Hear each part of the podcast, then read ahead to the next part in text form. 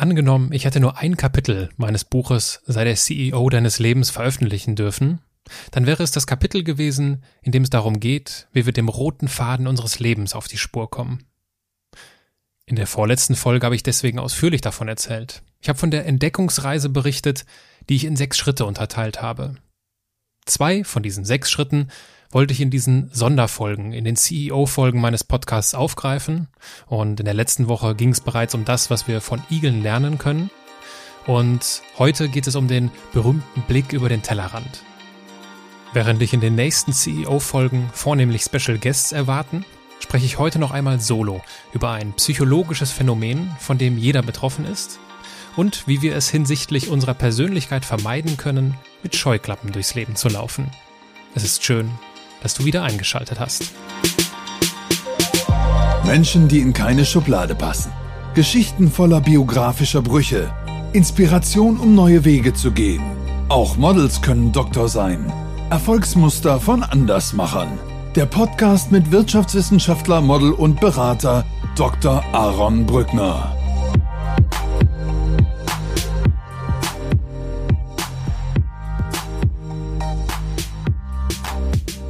Stell dir vor, Borussia Dortmund spielt gegen Bayern München. Und es steht 1 zu 1. Und kurz vor Schluss ertönt ein Elfmeterpfiff. Und auch der Videobeweis bestätigt, dass es sich um einen Elfmeter handelt. Und du wirst es dir gut vorstellen können, dass Groß der einen Partei sieht natürlich ein klares Foul und die Mehrheit der anderen Partei eine faire Abwehrreaktion. Das ist völlig normal, denn unsere individuelle Wahrnehmung lässt jeden genau das sehen, was er gerne sehen möchte. Das ist eine Form des unbewussten Selbstbetruges. Das bedeutet, dass unsere Wahrnehmung so verzerrt wird, dass andere Ansichten ausgeblendet werden. Und dieses psychologische Phänomen nennt man Confirmation Bias, auf Deutsch der Bestätigungsfehler. Das heißt, jeder von uns neigt mehr oder weniger dazu, seine eigenen Annahmen und Erwartungen und Perspektiven zu bestätigen. Im Unternehmenskontext lässt sich dieser Confirmation Bias, dieser Bestätigungsfehler, mit dem Schlagwort betriebsblind ganz gut beschreiben. Und da ist auch niemand vorgewappnet, also weder Mitarbeiter noch Führungskraft und erst recht nicht die Berater.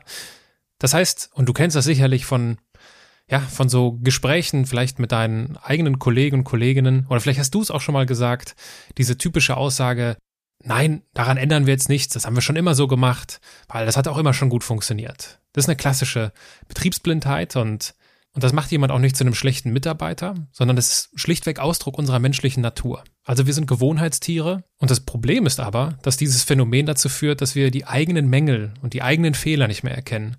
Und damit versperren wir den Blick für Lösungen. Und das ist nicht nur im Unternehmenskontext gefährlich, sondern auch im privaten Kontext. Und da Probleme bekanntlich nicht mit derselben Denkweise gelöst werden können, durch die sie entstanden sind, geht es in dieser Podcast-Folge darum, von den Ideen, Meinungen und Denkanstößen Dritter zu profitieren. Was heißt das konkret? Als CEO deines Lebens wirst du eine Umfrage durchführen. Bevor ich dir erläutere, wie das konkret aussehen könnte, eine kurze Anekdote. Du erinnerst dich, ich hatte dir davon erzählt, wie ich über Steve Jobs Commencement Speech gestolpert bin, dass sie mich dazu inspiriert hat, meinen Lebenslauf chronologisch aufzuarbeiten dass es mir dabei gelungen ist, das ein oder andere Muster in meinem Leben zu erkennen. Ich habe mich aber im Anschluss gefragt, habe ich irgendwas vergessen? Habe ich irgendwas verpasst? Habe ich irgendetwas übersehen? Und ich habe mich damals dazu entschieden, Freunden und meiner Familie ja eine eine E-Mail zu schicken und sie nach ihrer Meinung zu fragen. Ich habe dann so ein paar, paar Leitfragen formuliert und wollte einfach hören, wieso deren Einschätzung mir gegenüber ist. Und erst viel später ist mir aufgefallen, dass dieser Mechanismus, also jemand anderes zu fragen, jemand anderes nach seiner Denkweise zu fragen, in einem Unternehmenskontext, natürlich auch in vielen anderen Kontexten völlig selbstverständlich ist. Also wir kennen es aus einem Unternehmen, beispielsweise von Produktevaluationen oder wenn die Bekanntheit einer Marke getestet wird oder die klassischen Zufriedenheitsbefragungen von Kunden oder Mitarbeitern. Und deswegen ist das also mechanisch, also aus methodischer Sicht ist das sehr simpel, was jetzt kommt, aber aus meiner Sicht und aus meiner Erfahrung vor allem ist es extrem hilfreich. Wichtig ist, dass du diese Umfrage durchführst, nachdem du dir selbst Gedanken über dein eigenes Leben gemacht hast oder über den roten Faden deines Lebens. Also ganz konkret, wir hatten in der letzten Folge das Hedgehog-Konzept und wenn du jetzt Feedback dazu möchtest, ja, was denn deine nächsten Mitmenschen, also deine Family und deine Freunde bei dir als Leidenschaft sehen, bei dir als Stärke möglicherweise erkennen können, dann ist es wichtig, dass du dir vorher Gedanken darüber gemacht hast. Sonst läufst du Gefahr, dich zu sehr davon beeinflussen zu lassen. Und im ersten Schritt überlegst du dir, was möchtest du erfahren? Und ich habe damals den Schwerpunkt auf meine Stärken gelegt und auf Ideen, was ich denn beruflich damit machen kann. Und analog zum Hedgehog-Konzept kannst du dich jetzt also darauf konzentrieren, auf diese drei strategischen Kernfragen. Also wofür schlägt mein Herz? Also was sind meine Leidenschaften? Dann worin bin ich besser als andere? Was sind meine Stärken? Und wer motiviert mich, etwas zurückzugeben? Also dieser Motivationsmotor. Mit wem arbeitest du gerne zusammen? Das könnten beispielsweise deine drei inhaltlichen Dimensionen ähm, deiner Umfrage sein. Im zweiten Schritt überlegst du dir, wen du fragen möchtest. Du kannst dir überlegen, ob du Menschen fragst, die du besonders gut kennst. Vielleicht macht es aber auch manchmal Sinn, Menschen zu fragen, die jetzt nicht so zu deinem engsten Freundeskreis gehören, weil vielleicht kriegst du von denen nochmal eine distanziertere Perspektive mitgeteilt. Was du auf jeden Fall vermeiden solltest, sind Menschen, wo du jetzt schon weißt, ja, das sind letztendlich Bedenkenträger oder einfach destruktive Menschen, da würde nichts kommen, also das kannst du dir an dieser Stelle ersparen. Und dann definierst du eine Liste von Personen, ich hatte so 10 bis 12 Personen damals definiert und im dritten Schritt geht es dann darum, dir zu überlegen, wie möchtest du diese Menschen befragen? Es ist ein großer Unterschied, ob du ein persönliches Gespräch mit jemandem führst oder einen Fragebogen entwickelst, den du verschickst per E-Mail, oder du könntest theoretisch auch mehrere Leute auf einmal befragen. Also überlege dir, was am meisten Sinn macht. Ich habe damals die E-Mail gewählt, habe also kurz mein Anliegen geschildert und dann die, die Fragen mitgeschickt und dann einfach darum gebeten, die Fragen mit ein, ein wenig Ruhe und mit ein wenig Zeit zu beantworten. Beachten solltest du dabei, dass du den Befragten auch Zeit dafür lässt, also erwarte nicht, dass du innerhalb von zwei oder drei Tagen direkt eine Antwort erhältst. Du willst ja auch, dass die Leute sich darüber Gedanken machen und das ausformulieren. Das ist besonders wichtig. Deswegen gibt es Vor- und Nachteile. Also der große Vorteil bei einer E-Mail-Befragung ist, dass die Menschen, die du befragst, es ausformulieren müssen. Das heißt, sie machen sich automatisch schon mal mehr Gedanken darüber. Es kann natürlich aber auch sein, dass es bei dem einen oder anderen Menschen Sinn macht, ein persönliches Gespräch zu führen. Worauf du bei der E-Mail-Befragung achten kannst, ist, dass du nach einer gewissen Zeit natürlich nachhakst. Also jedem von uns kann mal irgendwie eine E-Mail durchrutschen und wir können es mal vergessen und es ist überhaupt nicht böse gemeint. Also wenn nach ja, so circa zwei Wochen noch nichts zurückgekommen ist, dann kannst du ohne Probleme mal nachhaken. Im vierten Schritt gebe ich dir so ein paar Ideen mit an die Hand, die du ja, inhaltlich einbauen kannst. Du könntest zum Beispiel die Frage stellen, wie würdest du mich einer dritten Person beschreiben, wenn du gefragt wirst, worin meine Stärken liegen? Bei welchem Problem würdest du mich anrufen? Was liegt mir im Unterschied dazu gar nicht?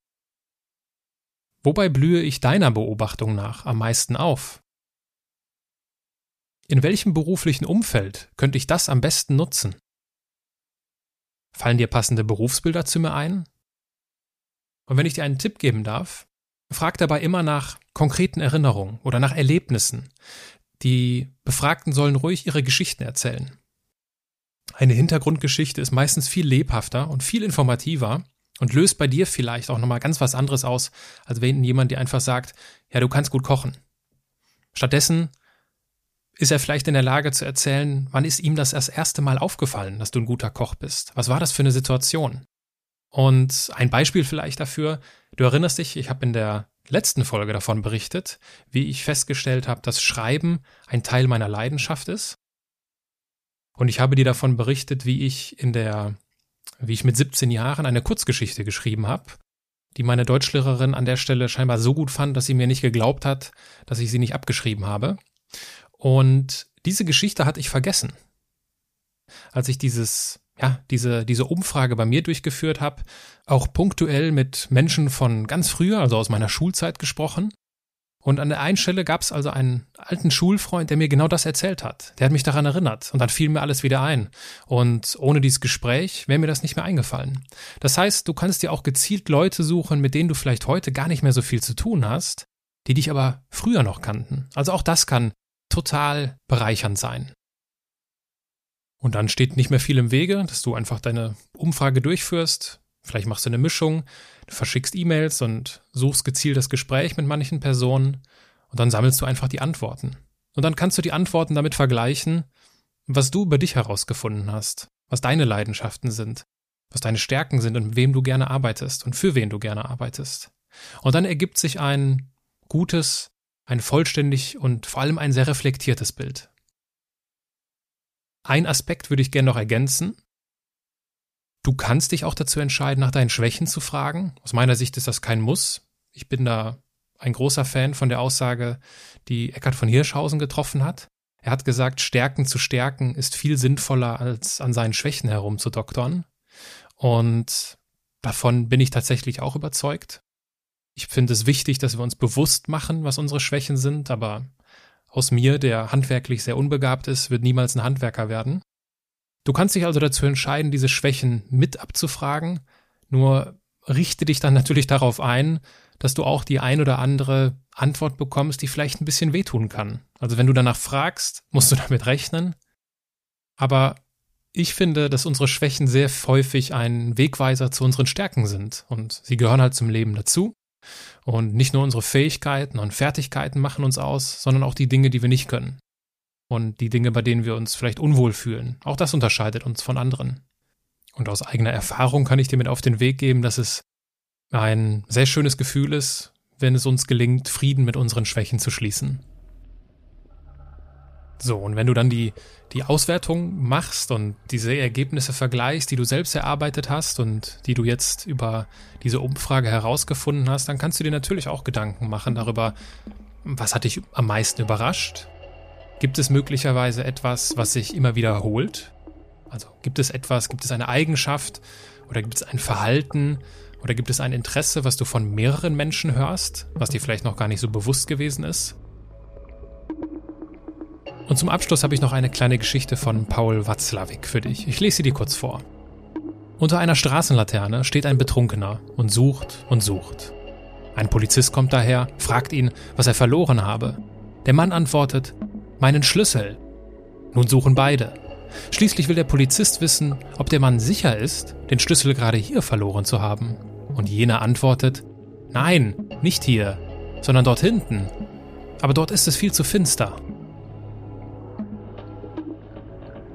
Diese Geschichte von Paul Watzlawick bringt ziemlich genau auf den Punkt, worum es bei der Suche nach dem roten Faden in unserem Leben geht.